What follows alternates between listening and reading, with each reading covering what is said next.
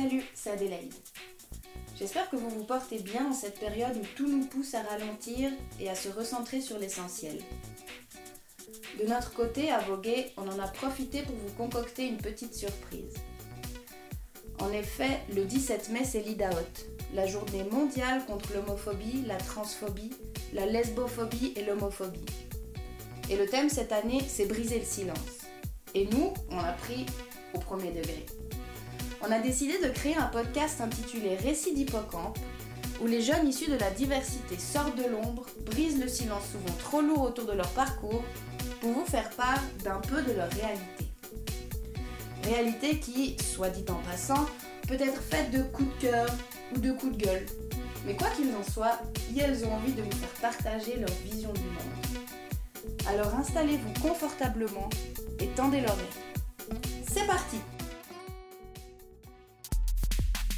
Bonjour, vous écoutez Récit d'Hippocampe, un podcast entièrement réalisé par les jeunes de l'association vaudoise Voguet pour la diversité sexuelle et de genre.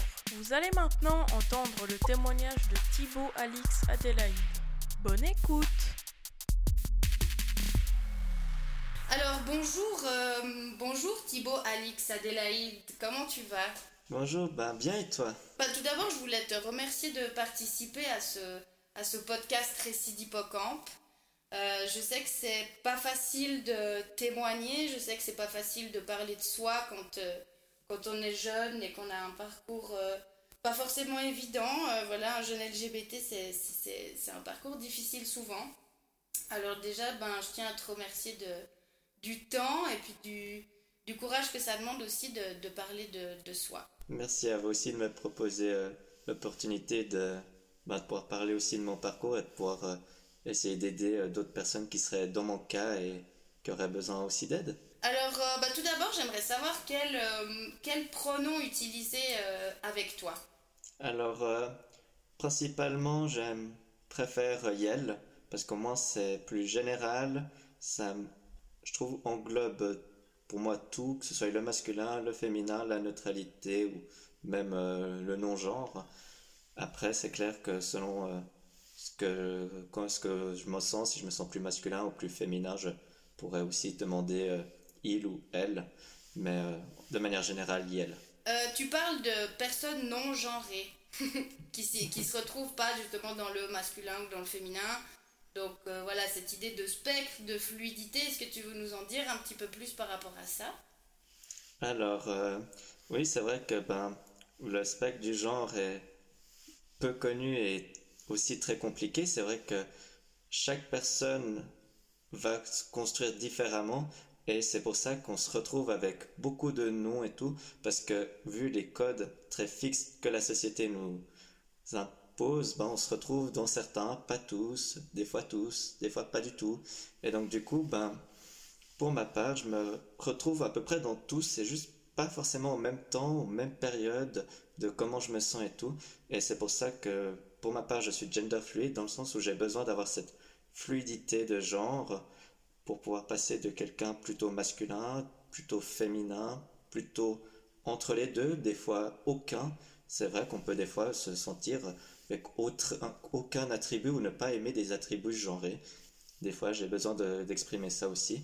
Donc c'est pour ça que j'aime bien pouvoir l'idée de pouvoir bouger, de pouvoir être confortable avec ce que je ressens. D'accord, merci beaucoup. Euh, tu parles de codes très stéréotypés pour le masculin ou pour le féminin. Est-ce que tu peux nous, nous donner quelques exemples, pardon, peut-être pour que ce soit un peu plus clair?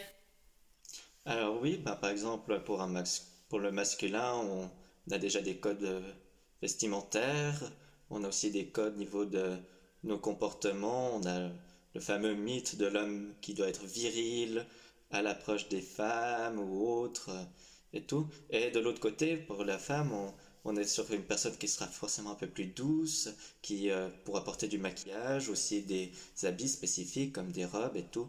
Bref, il y a plein de petites étiquettes qui, euh, dans notre société, ont l'air d'être incompatibles ou ne peuvent pas être mises ensemble, ou alors si on en a une, elle est pas, on peut pas la décoller, alors que oui, on peut mettre les, on peut mettre plusieurs étiquettes en même temps, on peut décider de pas mettre d'étiquettes, on peut décider de les enlever, de les remettre et tout. Donc voilà. Ok, euh, tu parles d'incompatibilité. Est-ce que tu peux nous dire un peu plus d'incompatibilité à, Voilà, déjà tu parlais pardon, de cette masculinité qu'on appelle ben, la masculinité toxique, d'être un, voilà, un homme, un vrai viril, ne pas avoir de d'émotions, de, ne pas pleurer, draguer les filles, être, être un macho viril, poilu, etc. Donc cette masculinité-là, ben, visiblement, elle ne te parle pas. Euh, et à l'inverse, l'extrême féminité, euh, entre guillemets, donc hein, c'est toujours des codes que la société nous, nous inculque depuis très jeune, mais à, l'inverse aussi, l'extrême féminité, ça, tu t'y retrouves pas en fait. Mm-hmm. Donc tu t'autorises à si je peux dire, voguer, à voguer entre, entre l'un et l'autre. Et puis, qu'est-ce que ça t'apporte au final? Ben, Personnellement, ça me permet déjà de ben, de pas me sentir, euh, entre guillemets, euh, anormal, même si du coup, mon genre, vu qu'il n'est pas euh, hyper commun, il, c'est pas vraiment la majorité des gens, il y a même beaucoup de gens qui ne savent pas ce que c'est, malheureusement. Mais ça me permet de me, de me rassurer moi-même et de me dire ok, qu'est-ce que je ressens, comment je me, comment je me suis, en fait, c'est surtout comment je me suis construit. Et c'est vrai que certains préfèrent ne prendre un mot, coller les étiquettes qu'ils veulent et tout. Moi, je me suis dit, ok, je, pour me faire, pour me faciliter dans lors de mon adolescence et tout, quand j'ai grandi, j'ai entre guillemets approuvé euh, ces étiquettes genrées et je me suis dit, ok, c'est pas grave, mais j'ai envie de pouvoir les changer. Et c'est vraiment de la construction social qu'on fait qui permet de d'avoir euh, cette construction de genre et de pouvoir euh, s'identifier. C'est clair que chaque parcours est différent et deux personnes pourront avoir un parcours similaire, c'est juste que s'ils n'ont pas la même définition de ces étiquettes, de ces trucs, ils auront par exemple deux genres différents, totalement valides, mais on doit pouvoir se sentir libre de pouvoir justement gérer les étiquettes comme on veut comment on le sent que c'est le mieux pour nous de faire. Et pour moi, c'est de pouvoir, euh, d'avoir quand même des petites sous-catégories pour les étiquettes, d'avoir une catégorie masculine, féminine, neutre, sans euh, genre et tout, et que je puisse pouvoir prendre euh, dans ces étiquettes-là, mettre des fois dans mélanger les catégories, des fois me retrouver que dans une catégorie, et dans ces catégories-là, il y a aussi d'autres extrêmes. Tu parlais de masculinité toxique, c'est clair que macho ou viril, même si c'est des traits masculins, c'est pas des traits que j'ai grandi avec. Mais par contre, des, il y a quand même des traits masculins euh, au niveau du code vestimentaire, par exemple, dans lesquels je me retrouve, comme euh, aussi pour les filles. D'accord, merci. Euh, est-ce que je peux te demander quel âge tu as? J'ai 18 ans. 19 euh, en fait. 19, on sait plus vraiment quel jour, quelle année on vit. Ouais, en plus, j'ai mon anniversaire pendant le confinement donc. Euh, ah bah alors, joyeux anniversaire, ça devait être. Euh, ça, devrait, ça devait être très joyeux tout seul chez ah, toi. du coup, donc tu as 19 ans, c'est quand que tu as compris qu'en fait ces catégories-là, elles te correspondaient pas? C'est à quel moment où tu t'es dit, bah non, moi j'ai pas envie d'être le mec qu'on veut que je sois, j'ai envie de d'être qui je suis et de ne pas rentrer dans une catégorie, mais plutôt prendre voilà, des attributs de chaque, euh, de chaque côté, de ce qui me correspond plus, pour finalement être moi-même. Alors, ça c'est une question qui va être là où la réponse va être un peu longue parce que je préférerais partir chronologiquement. C'est vrai que depuis tout petit, je, maintenant quand je prends du recul, c'est vrai qu'il y a eu des fois où euh, bah, je, m'imaginais euh, par les clichés que je regardais au euh, niveau des dessins animés, des films et autres, que je me voyais euh, fonder une famille avec une femme et tout, tout le tralala. Et, euh, mais il y a aussi des fois où je me souviens de dire que je voulais être maman ou des trucs dans le genre. Et donc du coup, pendant que j'étais tout petit, sans que je connaisse vraiment ça, on est encore enfant, on, on se pose pas tellement d'autres questions, on, vient comme on arrive, on se construit pas vraiment à se poser des questions là euh, maintenant. Mais euh, après, quand, bon, dans mon adolescence, j'ai eu une euh, dépression et en fait, ben, j'étais vraiment détruit. Et il y avait la question de genre, je me posais un petit peu des questions et tout. Et j'étais là, oui, je me sens féminin, mais c'est bon, je dois juste être efféminé, ça me va et tout. Puis quand je me suis vraiment recommencé, quand j'ai commencé bah, du coup mon, ma thérapie avec ma psy, j'ai pu justement me reconstruire et tout. Et c'est là que j'ai vraiment pris la boîte du genre et que je me suis demandé, ok, qu'est-ce que je suis, qu'est-ce que j'ai envie d'être? Et c'est vrai que je me suis posé la question, est-ce que je suis transgenre, est-ce que je suis juste garçon et féminin, est-ce que je suis entre deux, est-ce que je suis fluide? Et c'est là qu'en faisant des recherches et tout, que j'ai trouvé que on pouvait être gender fluide, que c'était totalement valide. Et c'est la, la définition qui me correspondait le plus, avec laquelle je me sentais le plus à l'aise. Et euh, c'est comme ça euh, bah, que j'en suis venu à ces questions-là. C'est vraiment quand il a fallu que je me reconstruise après ma dépression que j'ai vraiment posé le, un peu le plateau euh, devant moi, même si, ben, avec du recul, on se rend compte que ben, ces questions-là, même quand on n'en a pas encore conscience, elles sont déjà là, quoi. Tout à fait. Euh, est-ce que tu t'es posé à un moment donné dans ton parcours la question, est-ce que tu t'es demandé si tu n'étais pas homosexuel, justement? Alors, euh, ma sexualité, c'est... Euh, du coup, je suis aussi pansexuel. Et la sexualité, je l'ai eu un peu, disons, un parcours un peu plus, entre guillemets, normal, où j'ai commencé à remarquer que j'avais des désirs dans, pour les hommes que je voyais aussi. Moi aussi, j'avais aussi des désirs pour les femmes, et je comprenais pas tellement. Puis, j'ai d'abord connu la, définition de la bisexualité, puis j'ai fait un premier coming out à 15 ans euh, sur ma bisexualité. Puis ensuite, en faisant des recherches, j'ai vu, euh, j'ai connu le terme de pansexuel, même s'ils sont très proches niveau des définitions, euh, je me ressentais plus dans, dans la pansexualité. Et voilà, c'est quelque chose aussi que je me, qui me sent bien, que j'ai remis aussi en question, sachant que la sexualité, par définition, est aussi très fluide. Mais voilà, c'est. Mm-hmm. Alors ma question était volontairement fausse. Euh, parce que voilà, je euh, peut-être tu pourras nous expliquer mieux, mais l'orientation sexuelle finalement n'a pas à voir avec l'identité de genre, quoi. Est-ce que tu peux nous, en dire un peu plus? C'est vraiment deux choses différentes. L'identité de genre, c'est quand même une construction sociale et quand même personnelle. La sexualité, ça, même si en soi chacun a la sienne, ça reste quand même quelque chose avec laquelle on partage. Il y a quand même tout un, une approche vers l'autre. On va plaire à l'autre, c'est les autres qui nous plaisent.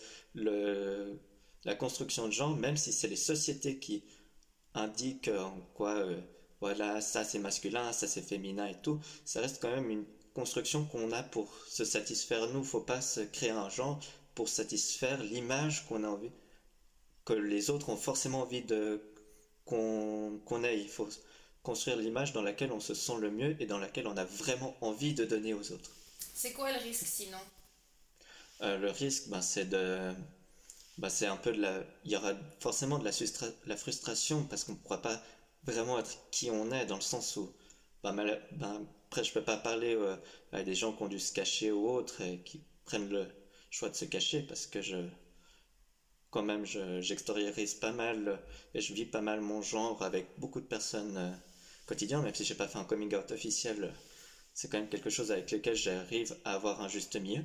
Mais voilà, justement, sur les, avec les personnes avec lesquelles je ne suis, j'ai pas fait de coming out avec mon genre et qui se doutent de rien, je me sens un peu frustré, je me sens pas forcément moi-même, j'ai un truc, j'ai envie qu'ils l'apprennent et tout, mais pour différentes raisons, euh, d'autres, euh, niveau de ma sécurité ou autre, je préfère ne pas dire ou pour pas forcément me blesser. C'est vrai que dans mon cas, vu que j'arrive, j'arrive quand même aussi à, entre guillemets, euh, switcher de panel au niveau des étiquettes, comme je disais, aussi avec les, euh, avec les gens avec qui je suis, ce qui me permet quand même d'être très féminin avec certains d'autres personnes parce que je me sentirais féminin, féminin avec eux et avec qui ça irait très bien. Et euh, à l'inverse, d'autres avec qui je vais pas me sentir bien en étant féminin, et, euh, mais je me sentirais quand même bien en tant que garçon. Et du coup, la question d'un coming out, forcément, ne se fait pas obligatoirement. On peut vivre sans coming out, mais vu que moi j'ai pas mal de la chance, je peux faire ça. Mais pour les personnes qui se cacheraient, c'est quand même un peu frustrant.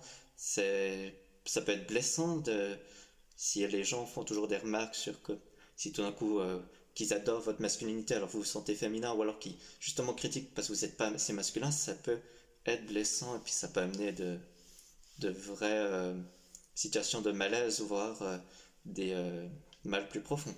Mhm. Est-ce que tu peux nous, nous, parler un petit peu plus? Donc tu dis, voilà, il y, a, un aspect qui peut être très frustrant de ne, de ne pas euh, pouvoir être soi-même euh, et de pouvoir exprimer son genre de la manière dont on a envie.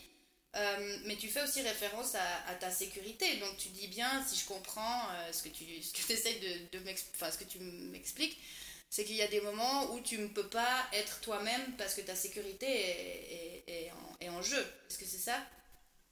Mhm, oui, alors euh, même si euh, on a envie de vous faire croire que les mœurs évoluent et tout, ça évolue quand même très lentement et c'est quand même que dans la rue et tout, je suis pas forcément en sécurité et tout.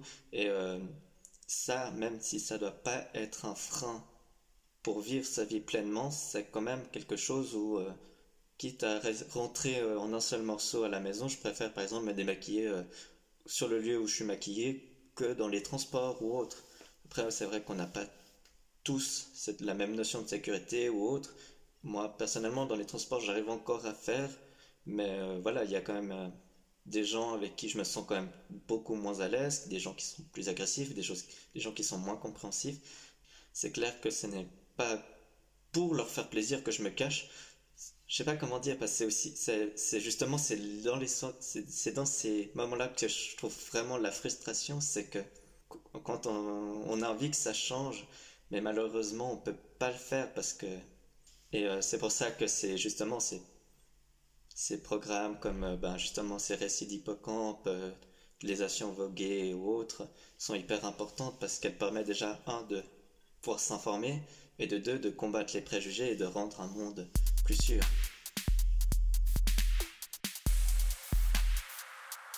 Pourquoi tu penses que les gens ne supportent pas la, hum, la non-binarité?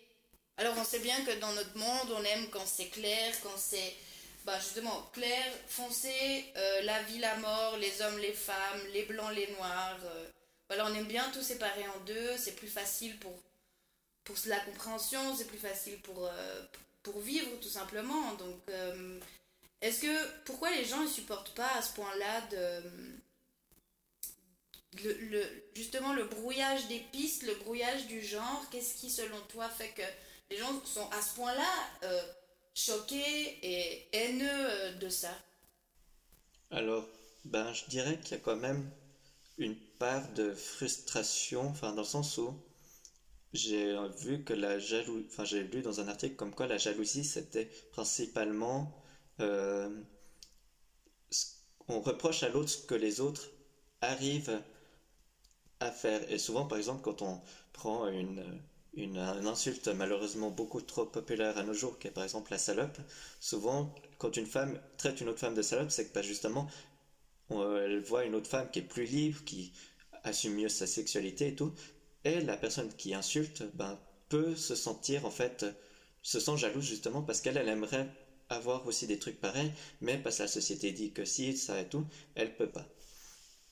Et dans le sens où, ben, dans une question aussi vaste que le genre, avec toutes ces étiquettes forcément mises dans deux boîtes et tout, et eh ben, il y a ces, limites obligées que beaucoup de gens ben, se sentent pas euh, dans les deux. Donc euh, je pense que les gens n'aiment pas ça parce que ils se disent, ok, il y a des peut-être un petit peu de trucs que j'aime bien dans le féminin, mais je me sens quand même beaucoup garçon, je vois pas pourquoi les autres ce seraient différents. Et du coup, ils aimeraient peut-être des fois, par exemple, explorer plus ou autre, mais sauf que toujours les mœurs de la société et tout.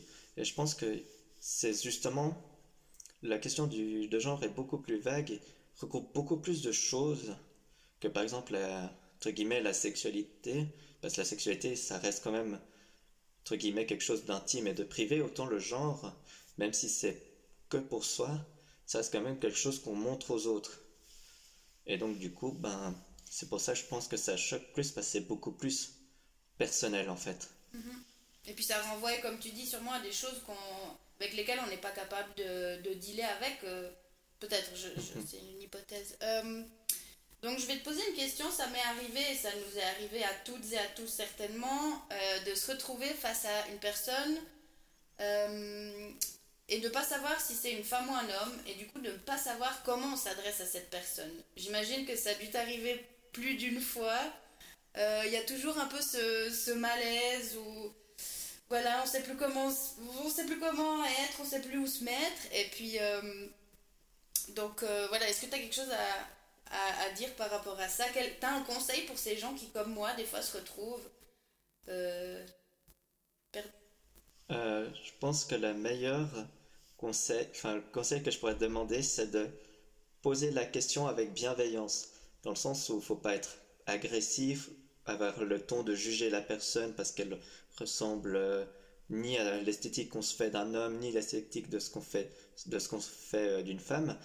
Mais voilà, juste lui poser la question poliment, avec euh, bienveillance et tolérance, la personne ne va pas pouvoir se vexer. Ou alors la personne derrière a eu une mauvaise journée ou autre, et si elle réagit mal, ben voilà, c'est entre guillemets de sa faute et c'est pas une bonne réaction. Mais si vous posez la question euh, ouais, vraiment avec politesse et bienveillance, il n'y a pas de raison pour que la personne le prenne mal. Elle vous expliquera, bah voilà, non, je me sens garçon, je me sens fille, je me sens neutre, je me sens rien, je me sens fluide mais la personne va pouvoir quand même vous donner des indications comment se comporter avec elle.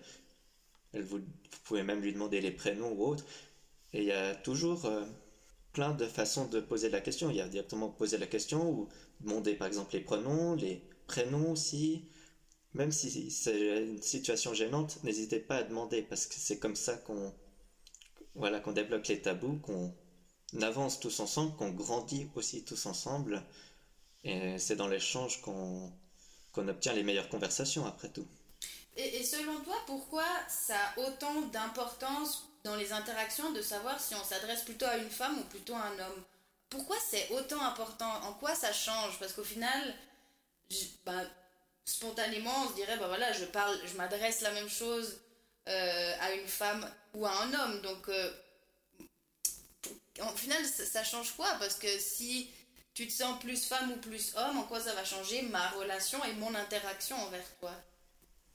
Alors après, bon, c'est là aussi le, entre guillemets, le genre rentre aussi avec la sexualité, c'est que quand on commence à parler avec quelqu'un, c'est que du coup on commence avec, entre guillemets, une relation, même si c'est juste une discussion, ça reste quand même une relation.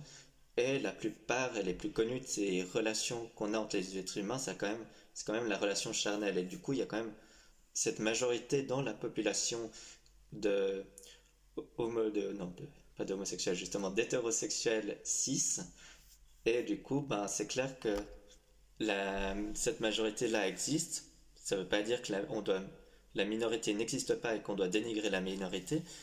Mais voilà c'est dans le sens où c'est ce bagage là qu'on a. C'est aussi le bagage historique euh, depuis très longtemps même si c'est pas bien, il y a toujours ces questions de sexisme, de que les femmes plutôt objets, les hommes de pouvoir et tout, tout ce genre de choses-là qui fait que aujourd'hui, vu qu'on se construit par expérience, par on essaie de pas répéter les mêmes erreurs de l'histoire ou autre, vu qu'on a c'est que très récemment qu'on justement le mouvement féministe, les mouvements euh, LGBTI+ commencent à prendre de l'importance, ben c'est tout des bagages depuis 2000 ans qu'on ne questionne pas. Et c'est clair que pour certains, c'est dur quand même d'échanger. Ben, c'est ces bagages-là historiques, en plus de ces bagages de majorité qui font que pour nous, à l'heure actuelle, c'est encore très évident de différencier les hommes et les femmes, alors qu'on pourrait juste être une grande case humain, en fait. Tout à fait d'accord. Je partage ton avis. Euh, tu parles de, de féminisme je pense que tu n'es pas censé ignorer le, les mouvements antiféministes et les mouvements masculinistes qui, qui reproduisent beaucoup, en fait, enfin, qui, qui sont nourris beaucoup par des hommes euh, justement hétérocis, mais pas seulement, il y a aussi des femmes antiféministes, c'est important de, de, le rappeler, et des personnes LGBT sûrement antiféministes que je, n'en ai pas encore rencontré. Mais euh, pourquoi, selon toi, le féminisme fait autant peur aux hommes? Aux hommes hétéros cis. Je précise, hein, parce que c'est quand même la majorité des, personnes antiféministes. Alors c'est clair que avoir le pouvoir et euh, de pouvoir un peu faire ce qu'on veut, c'est quand même euh, plutôt une, situation confortable. On va, je pense que vous pouvez demander à tous les hommes, euh, ils aiment ceux, surtout ceux dans les courants antiféminisme, ils adorent, enfin, ils, ils vont pas se plaindre d'avoir plus de droits que les autres. Aussi, ce qui fait peur avec le féminisme, c'est que vu qu'on en parle beaucoup et que la presse reste un marché entre guillemets économique, il faut qu'il fasse vendre et tout, on parle beaucoup dans la presse de féminisme choc et qui peut agacer plein de monde en fait. Et malheureusement, c'est là que même si euh, on est quand même certain à dire que non, le féminisme c'est pas euh, contre les hommes, le féminisme c'est pas euh, on prend les femmes vont prendre le pouvoir ou autre. Le féminisme c'est une question d'égalité. On a envie de pouvoir rétablir l'égalité entre les hommes, les femmes et tout le monde. Alors c'est clair que vu que la majorité des gens qui n'ont entre guillemets moins de droits que les hommes, ça reste aussi des femmes cis, c'est pour ça que je pense que ça a pris le côté féminisme, mais ça reste justement le féminisme à la base, c'est une égalité des genres en fait. Malheureusement, c'est cette culture de, du choc, de du euh, ouais, c'est vraiment le choc qui fait vraiment parler de lui et tout. Eh ben, euh, c'est pour ça que le féminisme fait peur parce que vous dites à un homme que un, il va perdre tous ses privilèges et de deux, il va avoir, il va se retrouver à la place des femmes, ben, c'est clair qu'il prend peur. Sauf que ben, malheureusement, c'est pas le message qu'on aimerait faire passer. Le message, c'est de dire que on aimerait bien qu'il garde ses privilèges.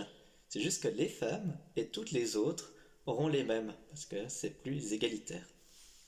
Ben, je trouve que c'était une très bonne définition du féminisme. Merci beaucoup. Je crois que c'était la, définition la plus claire que j'ai jamais entendue. Euh, tu parles des, des, des, luttes LGBT aussi. Est-ce que tu as l'impression que euh, c'est possible d'être sur plusieurs fronts euh, à la fois? Est-ce que c'est possible de se battre et pour la cause féministe et pour la cause LGBT et, et pour toutes les autres luttes d'émancipation en fait? Oui, c'est bah oui, possible parce dans le sens où dans le fond, ces luttes, bien qu'elles ont des noms différents, revendiquent entre guillemets la même chose. On aimerait l'égalité. Dans un dans le, la lutte LGBT, c'est pas non plus les homosexuels et toutes les autres sexualités et tous les gens vont prendre le pouvoir sur les les euh, personnes hétéro cis. C'est pas ça. On aimerait juste se mettre au même niveau que tout le monde. Donc oui, c'est possible. Et je même j'encourage de pouvoir euh, promouvoir euh, le multi euh, multi combat quoi. Après c'est clair que pour certaines personnes qui s'impliquent plus dans une cause ou autre, qui euh, des causes qui leur tiennent plus à cœur, c'est clair qu'il y a des choix à faire. On peut pas avoir des journées de 30 heures et se battre pour toutes les causes qui militent pour l'égalité. Mais l'important c'est de je dirais même si on milite pas forcément pour une cause, c'est d'être soit un allié de dire on est d'accord ou alors de de faire preuve de tolérance et d'accepter que cette cause-là euh, gagne aussi et que si c'est pour l'égalité, je vois pas pourquoi on serait contre une cause qui milite contre l'égalité. Enfin, pour l'égalité plutôt. Je peux pas répondre à cette question.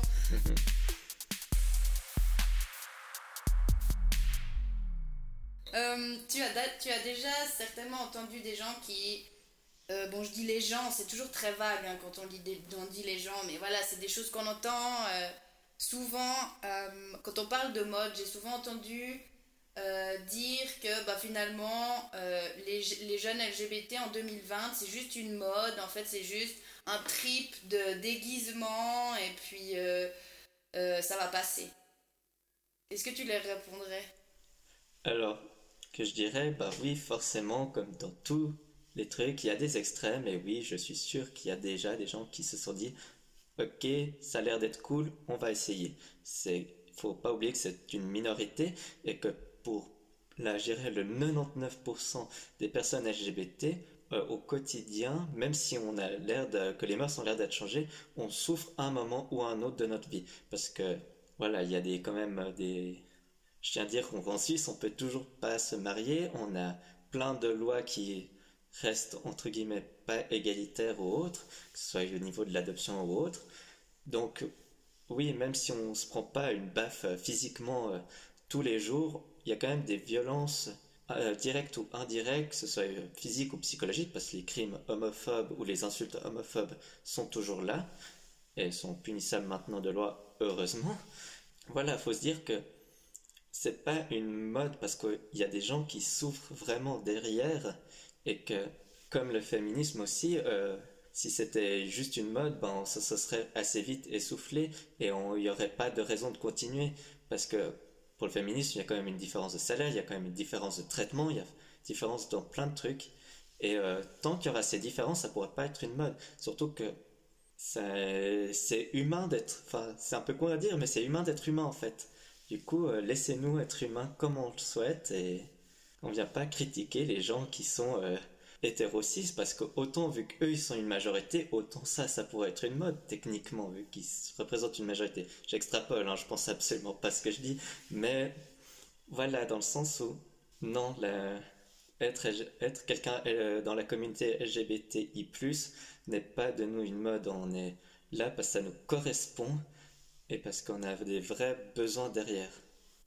Merci. Et puis peut-être pour rajouter, euh, quelque chose à ce que tu dis, c'est effectivement le, sexisme, la LGBT, les LGBTQ-phobies tuent tous les jours. Donc, euh, c'est pas un, c'est pas un choix, c'est pas une mode. Je pense que euh, je pense que tout le monde s'en passerait bien au final de, de, ces meurtres et de ces, et de ces violences. Donc, je pense que tu as très bien répondu à cette question et je te remercie. Euh, par rapport au, justement aux personnes alliées, euh, est-ce que tu aurais d'autres conseils? Des choses euh. comment, comment, comment on est un, ou une bonne alliée de la lutte LGBT Alors, bah déjà, juste le fait de soutenir, de prendre conscience qu'il y a ces batailles-là et de pas forcément de prendre parti, mais de soutenir, de dire Ah, ok, bah, je soutiens, je prends conscience, ça me va très bien, c'est déjà pour moi une bonne alliée parce que c'est pas quelqu'un qui va du coup justement nous mettre des violences, qui va nous mettre des pressions psychologiques ou autres. Pour moi, c'est déjà une bonne alliée.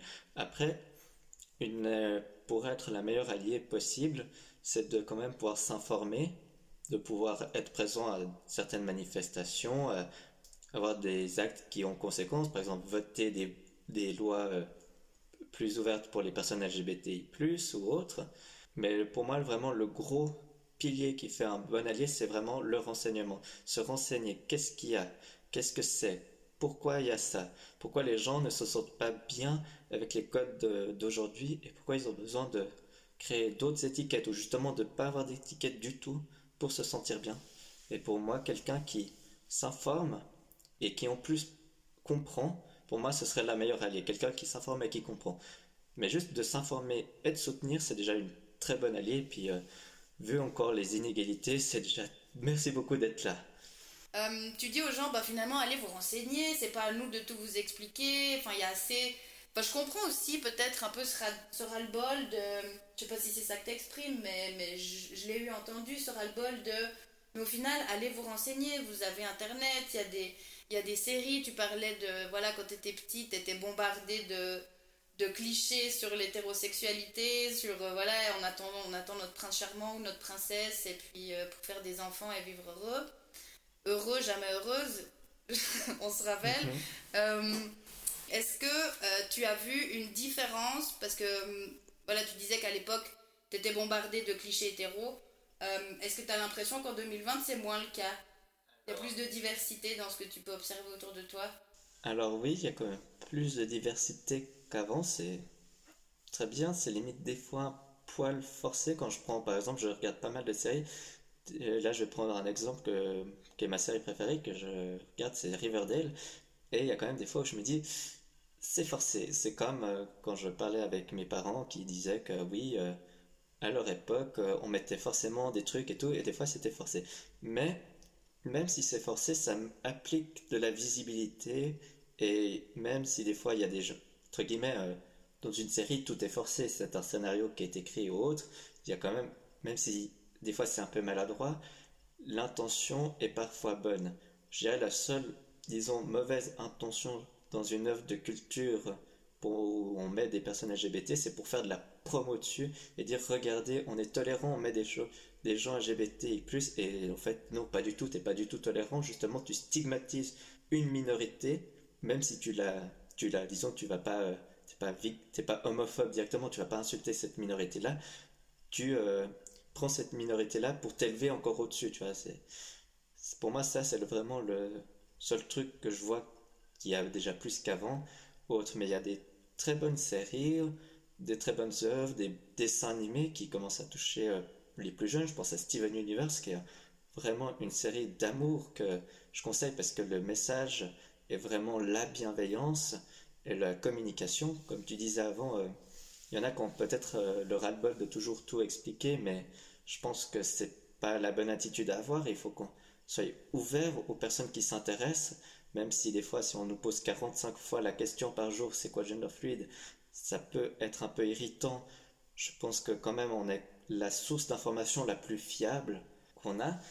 Et oui, alors euh, je suis quand même content de, de l'évolution quand même des personnes LGBTI+, dans les offres de pop culture euh, à l'heure actuelle. Euh, tu parles donc de rendre les personnes LGBT visibles, donc cette invisibilité elle pèse, elle pèse depuis ben, le début des temps. Est-ce que ce poids-là tu le sens? Est-ce que tu te sens invisible?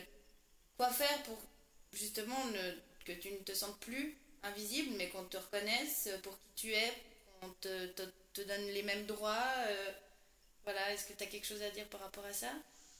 Alors, ben, je vais répondre un peu à la question de temps. Déjà, d'une manière personnelle, j'ai beaucoup de chance ou dans, le, dans le sens où, dès que je suis arrivé au gymnase, je suis tombé sur des amis qui étaient compréhensifs, avec lesquels j'ai vraiment pu me construire, justement. C'est vraiment euh, qui ont vraiment été tolérants, qui ont, c'est eux qui ont permis de pouvoir euh, justement jouer de cette liberté que j'ai maintenant, de pouvoir m'exprimer justement devant cette caméra, parce que j'ai déjà pu m'ouvrir à eux, puis de fil en aiguille, j'ai pu m'ouvrir à plus de monde.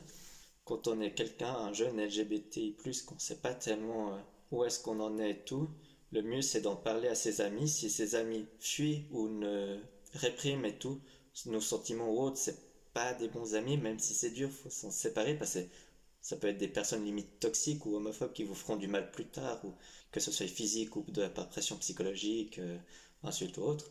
C'est le meilleur euh, moyen d'être visible, c'est de quand même pouvoir euh, déjà être avec des gens qui comprennent et qui nous supportent.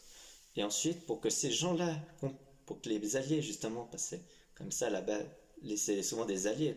LGBTI+, ça reste une minorité, ça veut dire que la plupart des gens qu'on va rencontrés dans notre vie ne sont pas dans cette euh, communauté-là.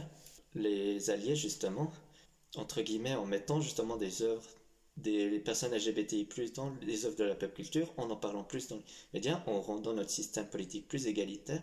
Et en gros, ben voilà, c'est un peu une sorte de, d'escalier. Des personnes de la communauté ont commencé à parler, on en a commencé à parler d'elles, les alliés ont pu s'informer et comprendre ce que c'est, du coup, vu qu'il y en a qui se sentaient déjà dans leur dans une zone de confort, ont pu parler d'autres choses, on a pu en parler, les alliés ont pu, euh, disons, euh, se construire, on a pu grandir et tout, et justement maintenant, pour encore plus accentuer la visibilité des personnes LGBT, maintenant qu'on a vraiment, on, on sait ce que c'est, pourquoi ou autre, on a quand même des raisons, maintenant je trouve quoi même si on peut tout, on pourra jamais tout expliquer, on a quand même des armes pour pouvoir accepter tout le monde, euh, ce soit avec la bienveillance, la tolérance ou autre. Et ben maintenant, c'est justement d'en parler, de rendre notre système plus juste et de faire comprendre aux euh, irréductibles personnes toxiques, méchantes, homophobes ou autres que quand une majorité aura compris, soutiendront ce qu'on sait, ben ce sera vraiment la majorité qui pourra voir les gens on aura un monde, je pense, tout meilleur si les gens sont égaux au niveau des droits. Et donc, euh, je pense vraiment que le, le fait de pouvoir toujours montrer qu'on existe, qu'on est là, que ce soit par des manifestations, que ce soit euh, ben, pour des lois ou pour euh, juste fêter qui on est comme la Gay Pride, eh ben, sont hyper importants pour la visibilité LGBTI+. par rapport à ça, je rebondis, ça me fait penser à plusieurs choses. Donc je commençais avec la première question. Euh, j'ai entendu beaucoup dire aussi, bon la, Gay Pride, c'est toutes ces folles, euh, c'est toutes ces folles qui vont se, se, se, se, pavaner dans la rue. Euh, est-ce que tu peux expliquer l'importance et la pertinence d'une Gay Pride? Alors oui, alors euh, la Gay Pride, c'est pas que des personnes LGBTI+, qui y participent, c'est aussi beaucoup d'alliés ou autres. Hein. Donc euh, déjà, c'est pas que du coup des folles ou ce cliché-là peut être déjà forcément est forcément détruit. Euh, de plus, pour une personne LGBTI+, la Gay Pride est hyper importante parce que plus il y a de monde, plus elle va moins se sentir seule et plus elle va se dire ok, c'est rassurant, c'est de savoir qu'il y a des gens qui traversent les mêmes difficultés que nous et tout. Alors dis pas que forcément dans une gay pride on va voir que des gays, que des pans, que des trucs. Tout c'est pas le but. Le but c'est pas de trouver des gens qui nous ressemblent à 100%. C'est juste des gens avec qui on peut échanger, avec qui on peut, on a des similitudes, des similitudes au niveau euh, des, de notre vécu, surtout au niveau des douleurs qu'on a pu euh, avoir ou des questionnements et tout, et qui nous permettent de grandir en échangeant, permettent de grandir. Donc non, la gay pride est hyper importante. C'est pas juste des folles qui se pavanent dans les rues, c'est un lieu d'échange et de, de grande visibilité. Merci, je pense que c'est plus clair euh, pour tout le monde, j'espère en tout cas. Euh, tu disais au niveau politique, il y a des choses à changer. Qu'est-ce que tu verrais? Il faut un parti politique LGBT Un parti politique euh, arc-en-ciel? Alors, je, personnellement, même si l'idée a l'air d'être hyper attractive, je suis complètement contre. justement, ce serait de baser les LGBT encore différents euh, d'autres trucs. Le but, euh, c'est euh, de promouvoir, je dirais, l'égalité. Pour moi, c'est ça que j'aimerais faire passer avec comme message politique lié au, à la communauté LGBTI+, c'est vraiment l'égalité. Donc, c'est pas forcément de se ranger sous un même sous un parti politique. On peut par exemple plutôt adhérer à des partis politiques qui promouvoient l'égalité, que ce soit à gauche ou à droite. Hein, euh, si on parle justement de juste financier, on peut être gay et penser que le capitalisme c'est bien, gay et le communisme, gay et on s'en fout de l'argent. Tout est compatible entre guillemets. Le pro du message politique, c'est plutôt de faire passer, de proposer des lois, de voter pour ces lois qui viseraient à euh, réduire les inégalités entre les sexes, entre les genres, entre les sexualités et euh, tout ce qui rendrait ben, justement toutes les personnes LGBT+, féministes ou toutes les personnes qui se sentent pas bien compris par les codes de la société actuelle mieux. Merci. Euh, donc le thème de l'IDAOT cette année, c'est briser le silence. Comment tu... Ça t'inspire quoi toi ça? Ben, Briser le silence pour moi c'est vraiment de pouvoir parler de choses déjà méconnues pour accentuer la visibilité. Ben, justement quand on si on, quand on brise le silence, souvent c'est qu'on prend la parole ou alors qu'on fait du bruit pour attirer l'attention. Et ben, c'est pour ça que moi j'ai voulu beaucoup parler de, ma, de mon genre, parce que c'est vraiment quelque chose où je vois très peu de personnes ben, appartenir au même genre ou autre. Et je me dis quand même que ça peut souvent aider, que ce soit au niveau euh, de la tolérance ou même d'autres jeunes qui se posent des questions et qui n'arrivent pas à trouver les bons mots. C'est vraiment pour ça que je prends vraiment euh, voit euh, aujourd'hui pour en tant que gender fluide que justement je rends visible ce genre-là qu'on peut être fluide mais que ça peut être très bien d'être aussi de garder nos étiquettes et tout.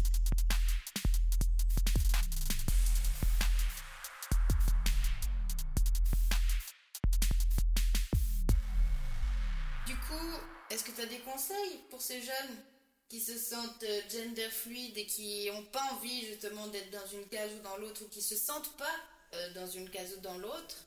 Est-ce que tu as des, des, choses à leur dire? Alors du coup, ben, après, ben, voilà, ça va être mon expérience, c'est mes conseils. Prenez-les, prenez-les pas, euh, vivez votre ville. Ne vivez pas la même vie que la mienne, hein, franchement, je vous déconseille. Parce que sinon, après, au bout d'un moment, s'il y a trop de moi partout, je vais commencer à plus me sentir unique. Bref, non, c'est pas un trip d'ego, mais voilà, prenez mes conseils. Les, conseils que j'ai là ne s'appliqueront forcément pas à tout le monde, mais voilà, c'est ceux que j'ai pu voir avec mon expérience. Et du coup, le premier conseil que je dirais, c'est de s'écouter. C'est vraiment. Faut pas se forcer des fois, c'est bien des fois de se dire Ok, je prends une minute pour moi, je prends deux minutes pour moi, ou même une heure pour moi. On peut se mettre de la musique et tout, et réfléchir Voilà, est-ce que je me sens à l'aise avec, le, avec les étiquettes ou il y en a que je sais qui n'aiment pas les étiquettes. Hein. Euh, par exemple, moi je suis à l'aise avec ça. Mais pour ceux qui n'aiment pas les étiquettes, euh, qui peuvent se voir euh, d'une autre façon, moi j'ai. Les étiquettes, c'est une analogie qu'on martèle souvent, mais qui pour moi fonctionne. Ben voilà, est-ce que je me sens vraiment à l'aise ou est-ce que je me force ou commencer déjà à analyser, prendre du temps pour soi, se poser des questions, que ça, pas forcément un moment de la vie pour dessiner quelque chose de final, mais à plusieurs moments. Ça peut vraiment être euh, plus loin. Après, euh, il y a par exemple des personnes gender fluid qui peuvent par exemple se sentir pendant très longue période très féminines, mais ça ne veut pas pour autant dire qu'elles vont se sentir femmes. Mais il y a des gens qui vont justement euh, se dire ok là ça fait un bon moment que je me sens féminine, du coup je préfère utiliser l'étiquette femme. Vraiment écouter dans le, vraiment s'écouter soi-même et qu'est-ce qu'on se sent le plus à l'aise dedans. Le deuxième conseil que je donnerais à un jeune gender fluide, c'est d'en parler et de d'expérimenter, de, voir euh, avec ses amis qui, si possible, tolérants, c'est beaucoup mieux pour euh, aider à se construire.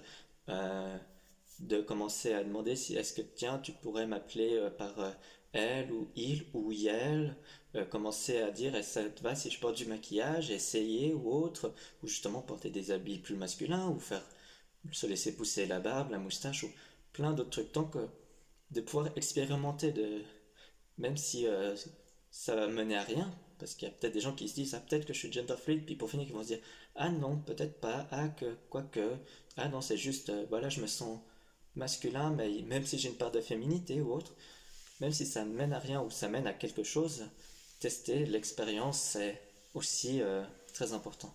Et puis j'en dirais même plus, si tu me permets, c'est que tout le monde teste le maquillage, que tout le monde se voit une fois maquillé, que tous les hommes, même les hétérosis qui nous écoutent, maquillez-vous, habillez-vous, déguisez-vous, amusez-vous, soyons fous, quoi.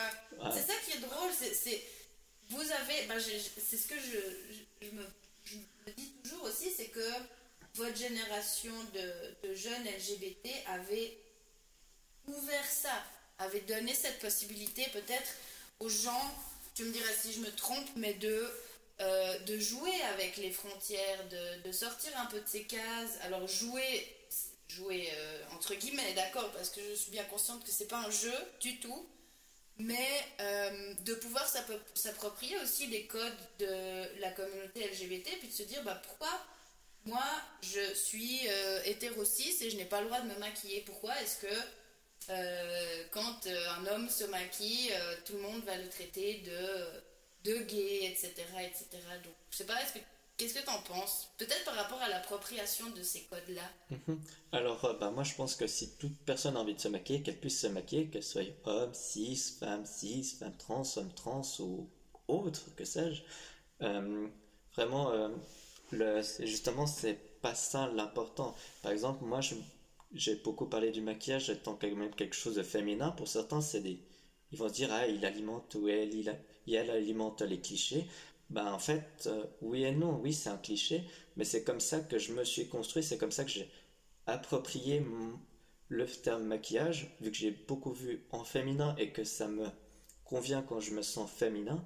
Ben voilà, je me vois pas, euh, je me sens bien avec cette utilisation là et c'est une utilisation qui est propre à moi. C'est pour ça que je disais euh, tout à l'heure que des personnes qui ont en l'apparence une expérience similaire, s'ils n'ont pas forcément les mêmes appropriations de code, vont s'approprier d'autres trucs de manière différente et ça va faire euh, deux personnes complètement différentes. Et c'est ça qui est beau dans la nature humaine. Donc euh, oui, le maquillage, techniquement, c'est ça peut être homme et femme, c'est pas incompatible. Et j'invite à tout le monde qui a envie de tester le maquillage de tester. Je pense à un chanteur Bilal Hassani qui met des perruques, qui se maquille. Il me semble qu'il est gay et cis. Après, voilà, c'est sa vie privée, il fait ce qu'il veut. Moi, je sais pas, moi, de regarder à fond, euh, ce qu'il fait tout. Mais voilà, il, euh, se sent bien comme ça. Et c'est ça qui est le plus important. Et c'est pas parce que lui, il met du maquillage et se dit je suis toujours homme que moi je vais dire ah bah non, moi c'est pas ça. Je vais commencer à juger. Non, moi je le maquillage, le, relate à quelque chose de féminin, mais c'est parce que je me suis construit comme ça. Et en, aucun cas, je me permettrais de juger ou de dénigrer quelqu'un qui n'a pas la même appropriation de code que soi. Mais oui, euh, essayer les autres codes et tout, ça peut justement euh, créer plein de choses. Et c'est ça qui est beau.